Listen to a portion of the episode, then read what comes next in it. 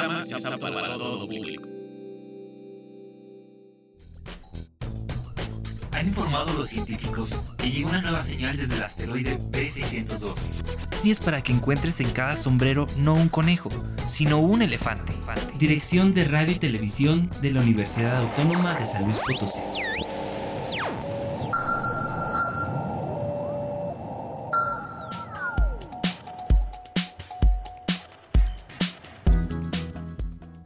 Hola a todos, bienvenidos a Letras Chiquitas, un espacio para hablar de cuentos, novelas, cómics, de libros y lo que opinamos de la literatura. Aquí encontrarás todos los libros salvajes de escritores peculiares con los que nos hemos topado. Todos los secretos que hemos encontrado en sus letras queremos compartirlos contigo. Me acompaña Lalo Carrillo en los controles, yo soy Oscar Ramírez.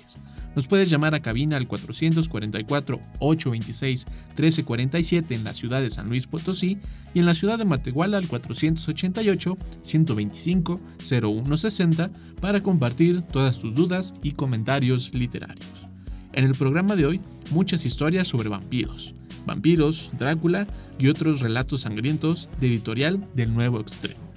El manual para el vampiro principiante, dos cómics, Pequeño Vampiro, Margarita y Valentina nos presentan el libro El Tesoro de Lilith. Janet nos comparte Las dos muertes, de la saga Mundo Umbrío de Jaime Alfonso Sandoval. Arlette nos comparte Cinder, escrito por Marisa Mayer, el primer libro de la saga de Crónicas Lunares. Además, Iván y Carlos nos comparten un fragmento del gran libro de los monstruos. Esperamos que a través de la imaginación de los escritores de hoy te encariñes de la literatura tanto como nosotros. Bienvenido al asteroide B612, base central de letras chiquitas.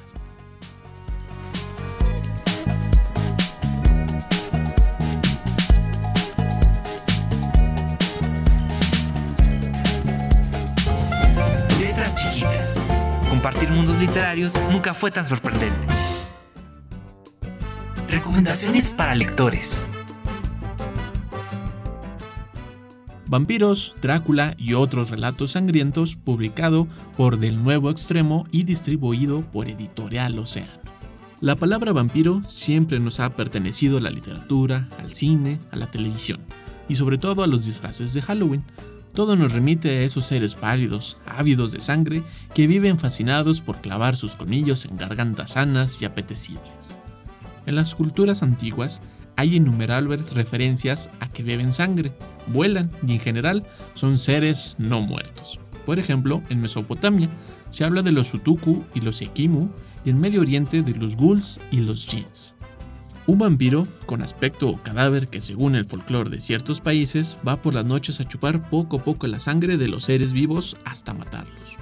Un murciélago hematófago que chupa sangre de América del Sur o una persona codiciosa y abusiva, de ahí viene la palabra vampiresa. Además, indica que sus orígenes es del francés vampire y este a su vez del alemán vampir.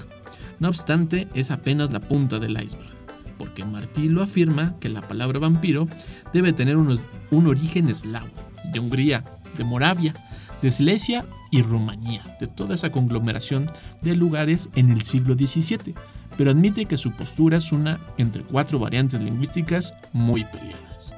Matthew Bonson sostiene que vampire llegó al inglés en 1732 en la traducción de un artículo llamado Political Vampires, aunque Martí lo contempla en uno de los primeros usos del término en la historia de, de terror del periódico francés Mercure Galant.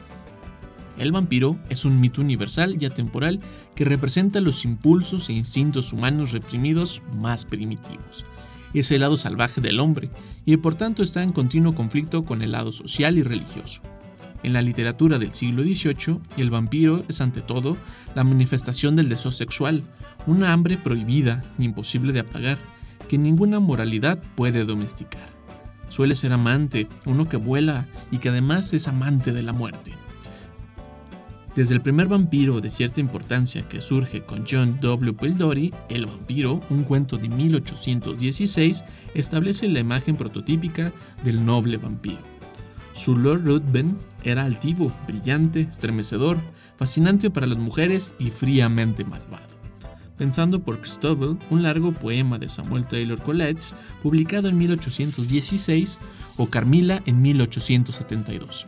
Lo interesante de esta novela de vampiros escrita por Joseph Serrain es que no brinda una narración en la que amistad femenina y la soledad y el deseo sexual y sobre todo la avidez de sangre del vampiro se van entrelazando estrechamente. Un relato de una mujer vampiro que sacia sus instintos con una joven hermosa e inocente, Laura. Pero será a finales del siglo XIX, con la publicación de Drácula de Bram Stoker, cuando los elementos adquieren estructura de mito en una de las mejores obras de la literatura de horror. Los tres tomos que comprenden este estuche reúnen los relatos de más establecidos del género. En total son seis novelas y 32 cuentos en una edición bastante excepcional. Estos seis libros te van a contar la gran literatura que hay en torno a los vampiros, a sus relatos, muchos cuentos y cuentos que tienen años que siguen permaneciendo en nuestra cultura algunos tienen modificaciones, las nuevas versiones de los vampiros parten mucho de estas novelas, de estos cuentos, y se van reinventando acciones y momentos para que actúen en nuestra cotidianidad. Te recomiendo mucho que adquieras Vampiros, Drácula y otros relatos sangrientos si tú eres un fan devoto del conde Drácula.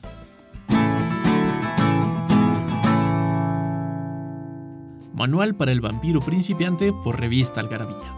Hay tres causas principales en las que se dividen los métodos documentados por la tradición y el folclore para poder determinar si eres un vampiro o no. Predisposición, acciones de vida y acciones póstumas. Acciones de predisposición. A. Si naciste en un día consagrado, con dientes o con un tercer pezón. B. Si eres el séptimo hijo de un séptimo hijo. Y C. Si mueres sin ser bautizado. Acciones de vida. Si comes carne de un cordero aniquilado por un lobo, si practicas la brujería, si mueres violentamente y si en caso de ser sacerdote oficias en estado de pecado mortal. Acciones póstumas. Haber tenido un funeral incompleto o no haber sido sepultado. Que un gato, un viento o una vela hayan pasado por encima de tu cadáver. Y C. Haber muerto a causa de la mordedura de un vampiro. Estas son las tres causas generales que la revista Algarabía encuentra en la tradición, en los cuentos clásicos, de cómo convertirse en un vampiro. Letras chiquitas. Compartir mundos literarios nunca fue tan sorprendente. Mundos literarios. Margarita y Valentina nos presentan el libro El Tesoro de Lilith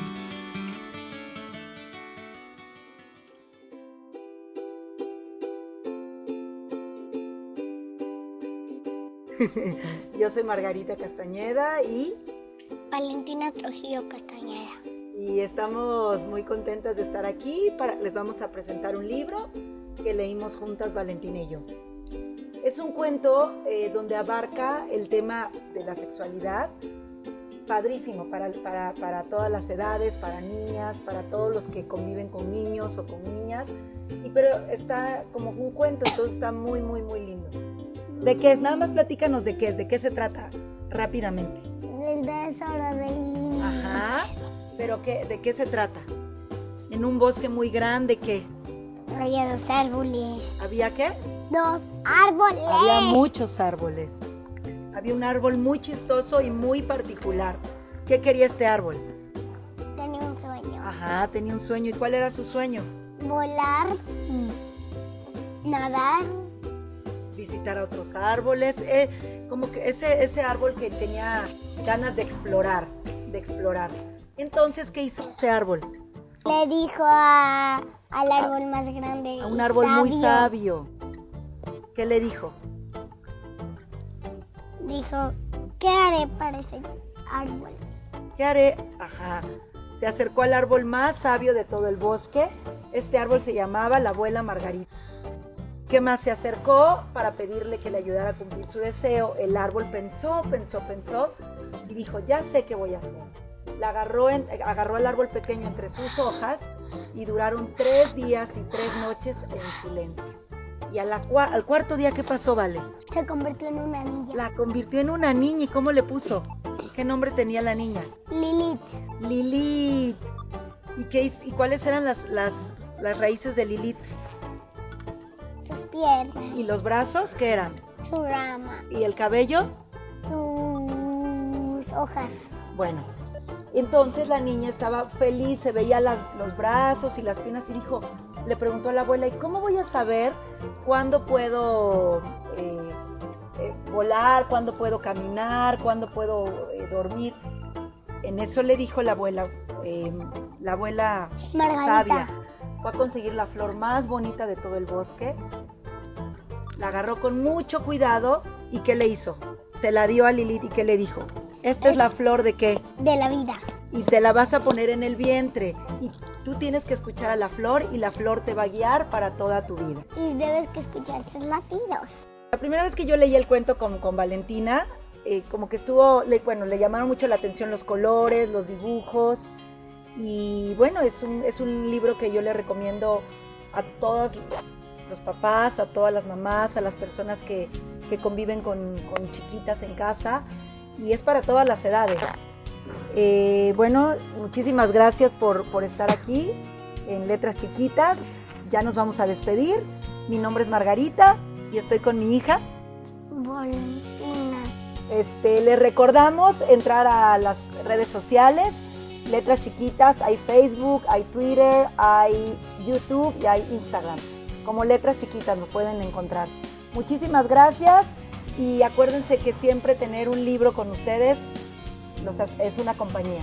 Nunca van a estar solos con un libro. Vale, adiós. Letras chiquitas. Compartir mundos literarios nunca fue tan sorprendente. Mundos literarios. Janet nos comparte Las dos muertes, de la saga Mundo Umbrío de Jaime Alfonso Sandoval. Hola amigos de Letras Chiquitas, yo soy Janet y hoy vengo a platicarles del libro Las dos muertes de la saga Mundo Umbrío de Jaime Alfonso Sandoval.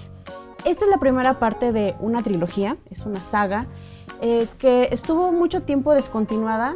Hace poco, en el 2019, Penguin Random House volvió a editarla y es que volvió a aparecer este libro. Y nos cuenta la historia, de...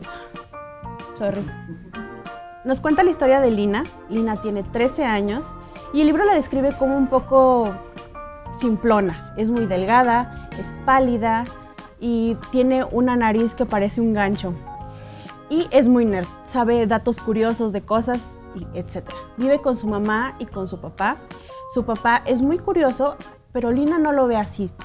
Eh, por ejemplo, una vez un pizzero, un, repartidor de pizzas, intentó apuñalarlo. Y también, por ejemplo, los darks de la colonia por, por lo general suelen seguir mucho a su papá. Pero Lina hasta ese punto no lo ve extraño, solo ve que, bueno, la gente le gusta mucho a su papá. Pero una noche llegan unos seres extraños a la casa de Lina, que Lina los describe como si fueran zombies, porque no parecen humanos. Y estos zombies intentan matar a su papá. Es a partir de este suceso que inicia toda la historia y que Lina descubre que su papá es un vampiro. Pero también Lina descubre que decirle vampiro es una forma muy grosera de decirlo. Le suelen decir Nosferatu o también umbríos, y es como descubre el mundo umbrío. Es esta sociedad subterránea que ah, después de em, tener como ciertas peleas con los humanos deciden bajar y ahí tener su comunidad. Y es ahí donde Lina tiene que llegar. En el momento en que estos zombies intentan, que son umbríos, intentan ah, matar al papá, el papá le dice ah, que tiene que ir con su familia para que la cuiden, porque solo es el único lugar donde puede estar segura. Entonces a partir de ahí Lina descubre ah, cómo viven, cómo comen, cómo se transportan, que por ejemplo que los vampiros no se reflejen en los espejos quiere decir que es una forma de viaje, a partir de los espejos es que ellos viajan. Y em, conforme avanza la historia, Lina se da cuenta que el mundo umbrío está en peligro y que ella es una pieza clave para poder ah, salvarlo. Ah, junto, por ejemplo, con su primo que se llama Osric, que es muy llorón y que es muy sensible, pero que la quiere mucho, y su amigo Gismundo el Triste, que descubre también que es un sombrío. Un sombrío es una persona que tiene sus papás vampiros, pero nace como humano. Les recomiendo mucho este libro, es uno de mis libros favoritos, la saga en general me gusta mucho y lo recomiendo para cualquier edad, pero sobre todo lo recomiendo para esas personas que no saben cómo iniciar en la literatura juvenil, creo que es un gran libro para iniciar. O también esas personas que están un poco, creen que ya no hay nada bueno en la literatura juvenil, creo que este es un buen libro para poder retomar esto. Eh, se lo recomiendo mucho y nos vemos a la próxima. Muchas gracias. Letras chiquitas. Compartir mundos literarios nunca fue tan sorprendente. Recomendaciones para primeros lectores. Pequeño vampiro por Joan Farr, publicado por Océano Travesía. Pequeño vampiro es un cómic infantil que recoge siete historias protagonizadas por Fernand, un niño vampiro que vive en una mansión tenebrosa rodeado de monstruos de lo más variopinto que se la pasan fenomenalmente saliendo de sus tumbas, bailando y recordando viejos tiempos. Sin embargo, Fernand no está demasiado contento. Lo que quiere él es ir a la escuela y relacionarse con otros niños, así que su madre lo deja ir por la noche, acompañado de unos cuantos espectros que fingen ser sus compañeros, pues la escuela, pues la escuela está totalmente vacía. Noche tras noche, Fernand se dedica a hacer las tareas del cuaderno de Miguel, un alumno real que se encuentra todas las mañanas con sus deberes hechos. Este es el comienzo de una peculiar amistad que llevará a Miguel a conocer el mundo de los monstruos y a vivir un sinfín de aventuras junto al pequeño vampiro Fernand. Este cómic está dirigido en principio al público infantil, pero disfrutarán por igual todos los adultos.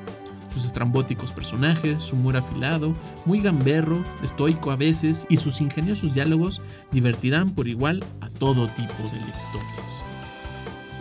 En algunas de las historias de estos volúmenes, de estos cómics, se hablan asuntos tan cotidianos como los problemas con los compañeros de clase, pero en otras encontrarás muchas más historias fantásticas o muy surrealistas como cuando un pequeño vampiro quiere hacer kung fu. Miguel, el amigo humano del pequeño vampiro, tiene problemas con un compañero de la escuela, quien lo molesta todo el tiempo. Quiere darle una buena paliza, pero para eso tiene que aprender a defenderse. Pequeño vampiro tiene una idea genial, aprender kung fu con un gran maestro. Pero los resultados no son los que esperaban.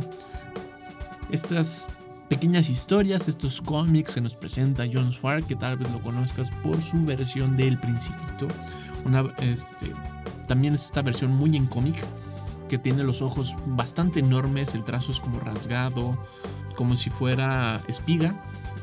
Y esta misma dinámica de este movimiento en el trazo, esta vibración que tiene el dibujo de John Farr, se ve representado en Pequeño Vampiro pero es padre porque visita lugares muy oscuros, muy macabros, lugares que son muy aterradores y Sfar le da toda una tonalidad llena de colores muy brillantes que contrasta muy padre con las características que tiene este pequeño vampiro que es muy curioso, es muy inquieto y que junto con su amigo Miguel están sufriendo de todas en la escuela.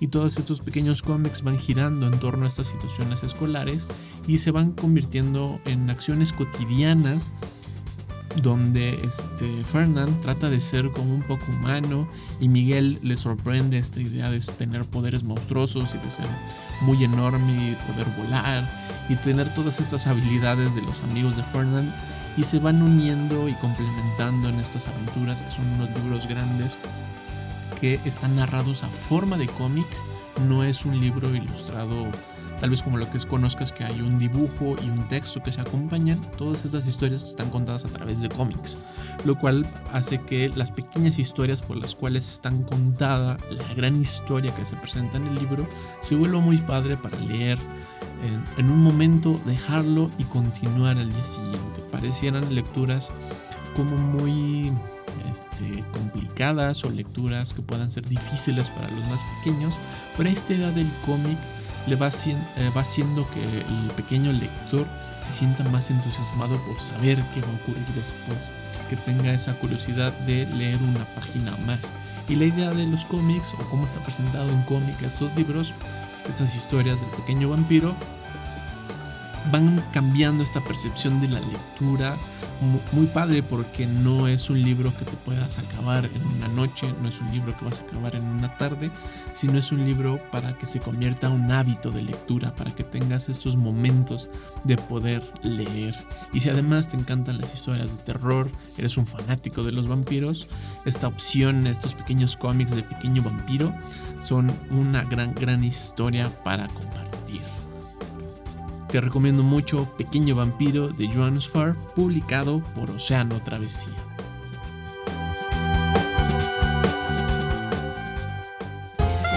Letras chiquitas. Compartir mundos literarios nunca fue tan sorprendente. Mundos literarios. Arlette nos comparte Cinder, escrito por Marisa Mayer, el primer libro de la saga de Crónicas Lunares. Hola, bienvenidos a Letras Chiquitas. Yo soy Arlette y les quiero presentar el libro de Cinder. Cinder es la primera saga, es la primera entrega de Crónicas Lunares.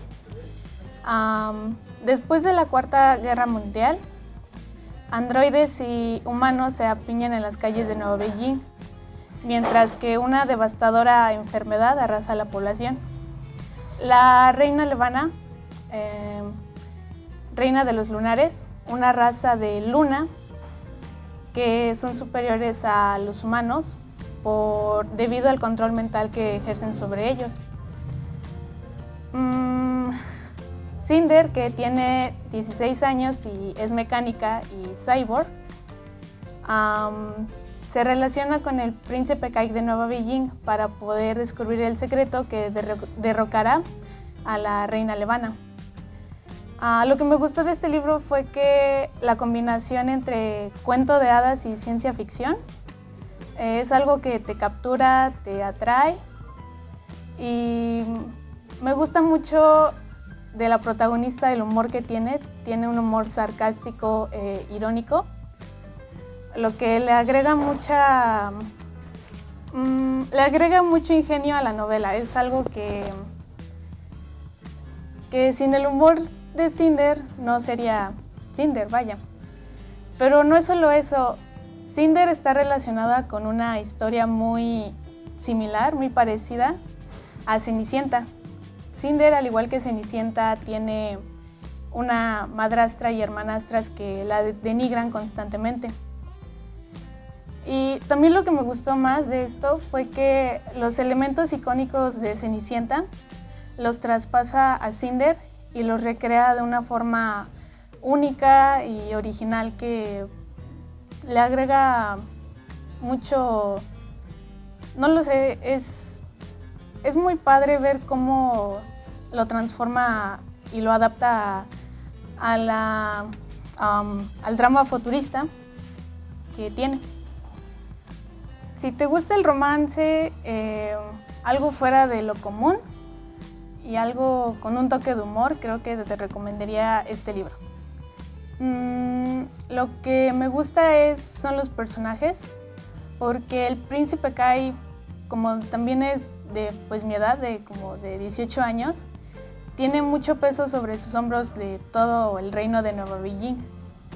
Y creo que eso le da un aire un poco más humano, le da, no lo sé, creo que en algunos aspectos los príncipes los pintan como algo perfectos o que todo pueden, pero él acepta que no puede hacerlo y sin embargo trata de hacerlo mejor por su pueblo.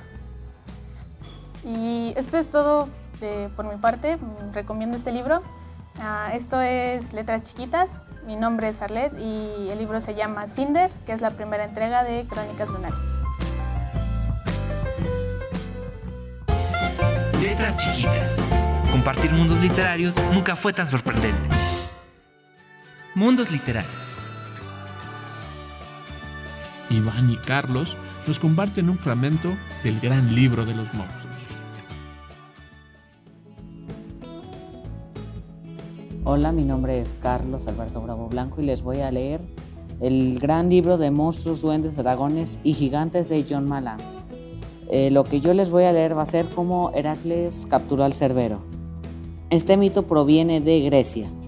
Bueno, El Cerbero era un perro feroz de tres cabezas que vigilaba la entrada al Hades o el Bajo Mundo. A Heracles, héroe de los griegos, se le ordenó capturarlo. Esta fue la última de las doce labores o pruebas que el rey Euristeo le había impuesto. Las puertas del Hades llevaban a un lugar frío y oscuro bajo la tierra, a donde eran llevadas las almas de los muertos. Brotaban cabezas de serpiente de la espalda del Cerbero y su cola era una serpiente. Cerbero daba la bienvenida al Hades a las almas saludándolas juguetosamente. Sin embargo, si alguna intentaba partir, el perro la devoraba. El rey Euristeo le ordenó a Heracles capturar vivo a Cerbero y traerlo a la superficie de la tierra.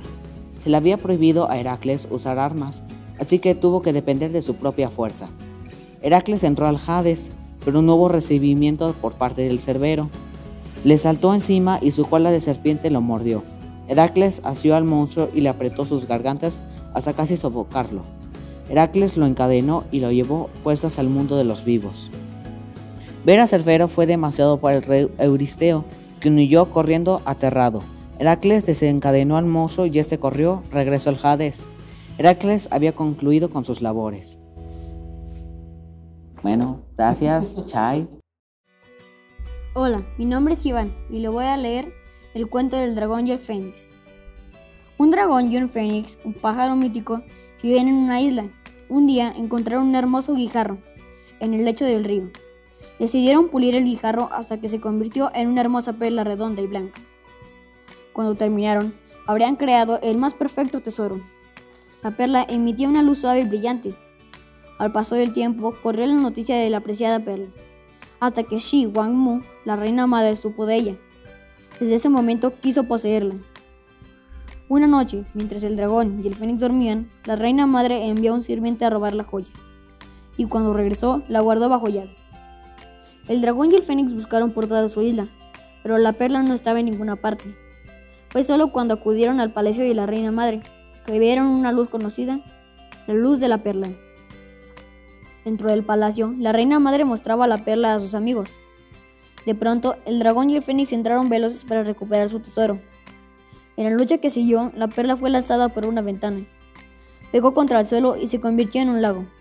El dragón y el fénix se instalaron junto al lago se convirtieron en las montañas que desde aquel día y hasta hoy siguen custodiando el tesoro dentro del lago. Gracias. Letras chiquitas. Compartir mundos literarios nunca fue tan sorprendente.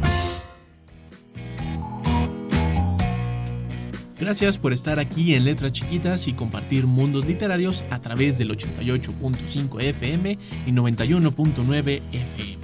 Llámanos a cabina al 444-826-1347 en la ciudad de San Luis Potosí y en la ciudad de Matehuala al 488-125-0160 para compartir todas tus dudas, comentarios, para pedir alguna reseña o recomendación de algún libro.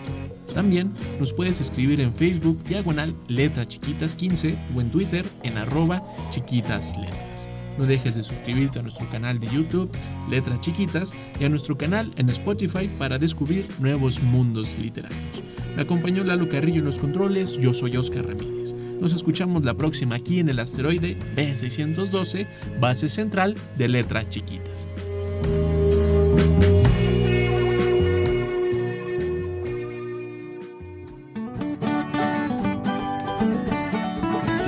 Chiquitas es un proyecto de la Dirección de Radio y Televisión dedicado a difundir la literatura y la escritura con un estilo muy especial. Síguenos en nuestras redes y comparte tus hazañas literarias con nosotros. Letras Chiquitas.